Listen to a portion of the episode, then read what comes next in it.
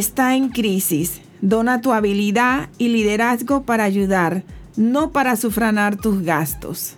Hola mi gente bella, ¿qué hubo? ¿Cómo están? Otra vez aquí para hacerte un conversatorio íntimo. Hay un punto que siempre he querido tocar porque me lo han preguntado muchas veces con este mensaje inicial.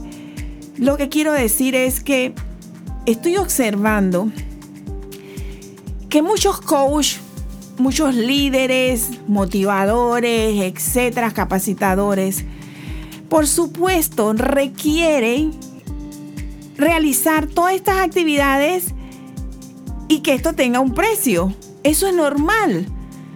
En estos tiempos, trabajar gratuitamente es complicado por la necesidad y la crisis, la globalización y todos estos aspectos que nos obligan a reinventarnos, como lo he hablado en, en otros conversatorios. Sin embargo, siento que estamos perdiendo también esa, esa sensibilidad hacia el ser humano. ¿Y a qué me refiero? Que si tú eres un coach, tú eres un capacitador un líder o, lo que tú quieras ser, como en mi caso, soy un mentor y al mismo tiempo soy expositora, de todas las actividades que nosotros podamos lograr durante un año, llamémoslo así, tener conciencia y responsabilidad de donar un momento para aquellas personas que se le hace imposible pagar para escucharnos a nosotros o para vivir las experiencias de una capacitación, un taller, etc. Yo a veces veo estos grandes, estos grandes formadores que no quisiera mencionar nombres para, para bueno, no crear eh, conflictos de emociones pero ustedes saben muy bien que aquí hay grandes eh, formadores de, conferencistas donde aproximadamente, voy a decir las cifras, 4 mil dólares hay que pagar, te dan todo por online, después tienes que hacerlo presencial, etcétera, etcétera. Pero eso es un negocio, porque esos tipos de talleres no se hacen más económicos para que surjan más personas y tengan la oportunidad de desarrollarse, mejorarse y aprender cosas interesantes que este mundo pues nosotros manejamos. Muchas veces yo converso con uno de mis grandes amigos que se llama, y sí lo voy a mencionar con propiedad, el Chombo Murillo, donde hemos coincidido de que también tenemos que hacer donaciones. Es por eso el comentario de que el mundo está en crisis, dona tu habilidad, dona tu don.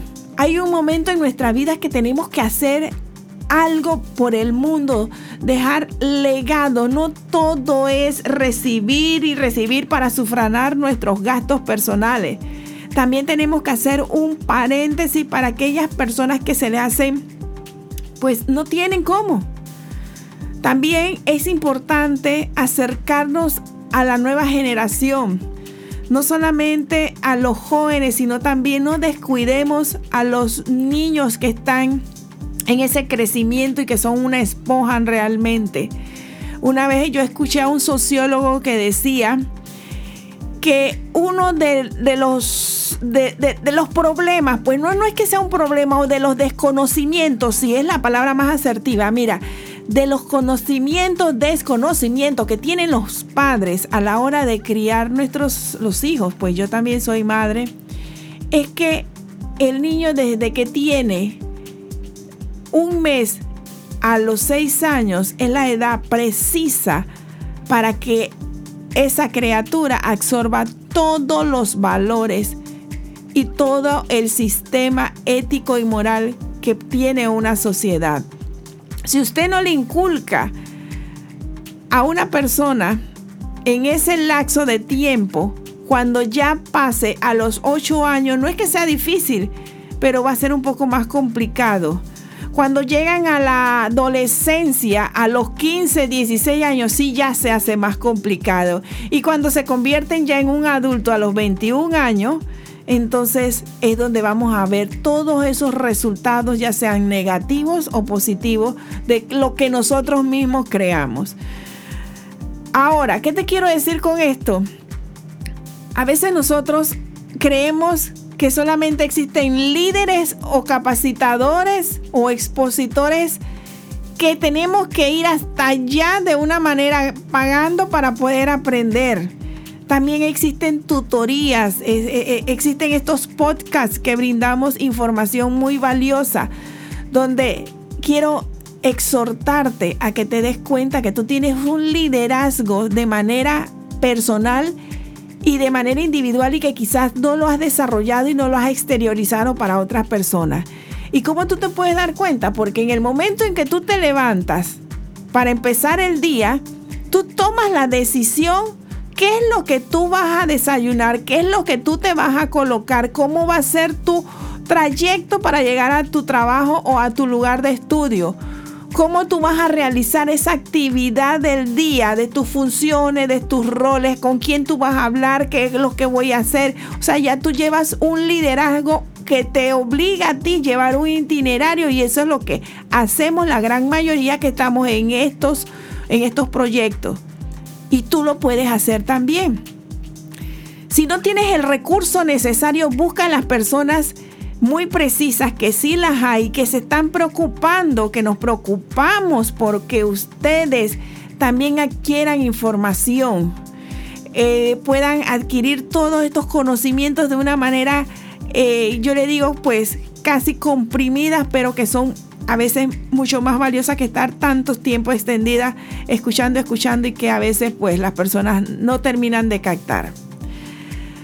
Al final son dos mensajes en este conversatorio. Primero, para todos aquellos colegas que son coach, líderes, capacitadores, conferencistas, aprendan a donar un espacio de su tiempo para aquellas personas que requieren y tienen la, necesidad de, engrandecerse también como hemos logrado todos nosotros y por qué no de ese grupo también que está ahí, que quizás no tiene el recurso, agarremos a varios y desarrollémosles la carrera también de expositores y de conferencistas y de grandes coach y de capacitadores. Y el otro mensaje es que tú lo puedes hacer. Tú que me escuchas, Solamente tienes que ordenar tus ideas, tener la fortaleza y el carácter de decir, si yo hice esta agenda del día, tratar de cumplirla lo más posible y mañana ponerme metas e irme trazando metas que me obliguen a mí a mejorar y a crear hábitos positivos, porque ahí está también la clave, a cambiar nuestra actitud para poder desarrollarnos y que el mundo pueda percibir nuestra, nuestro reflejo, nuestra propia luz.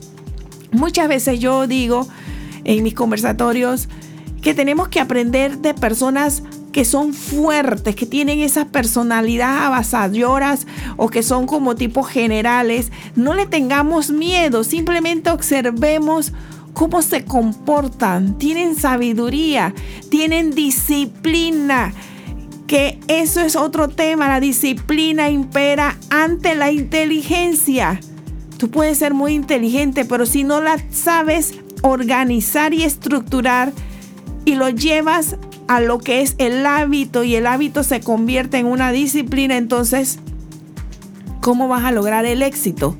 No importa cuál sea tu especialidad o cuál sea tu enfoque o el proyecto que quieras alcanzar la meta pero tienes que tener organización y tienes que ser disciplinado.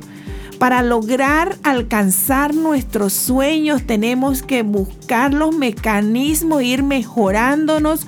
No solamente olvidémonos del físico. El físico, ayuda, pero no lo es todo. La actitud, el carisma, los conocimientos y estar preparados para esas oportunidades cuando lleguen eso es lo valioso. Bueno, mi gente bella, espero que esta pequeña conversación te haya llegado y que no se te olvide que tú eres ya de por sí un líder. Solamente enfócate o escoge cómo quieres manejar ese liderazgo, qué es lo que tú quieres realizar y desarrollate tú mismo. Crece tú mismo profesionalmente como persona y espiritualmente. Y siempre es algo de la naturaleza innecesaria, muy necesaria para las personas. Alimentemos nuestro corazón, nuestro alma. No importa qué religión tú seas, que manejes, que profeses, pero es importante, muy importante que te alimentes de esa espiritualidad porque es la que nos ayuda en los momentos más difíciles, que son las emociones, a estar fuertes, a estar ahí de pie y soportar cualquier situación por más difícil que sea. Bien, mi gente bella, nos vemos pronto y que pasen un excelente, excelente día donde quieras que estés. Hasta pronto.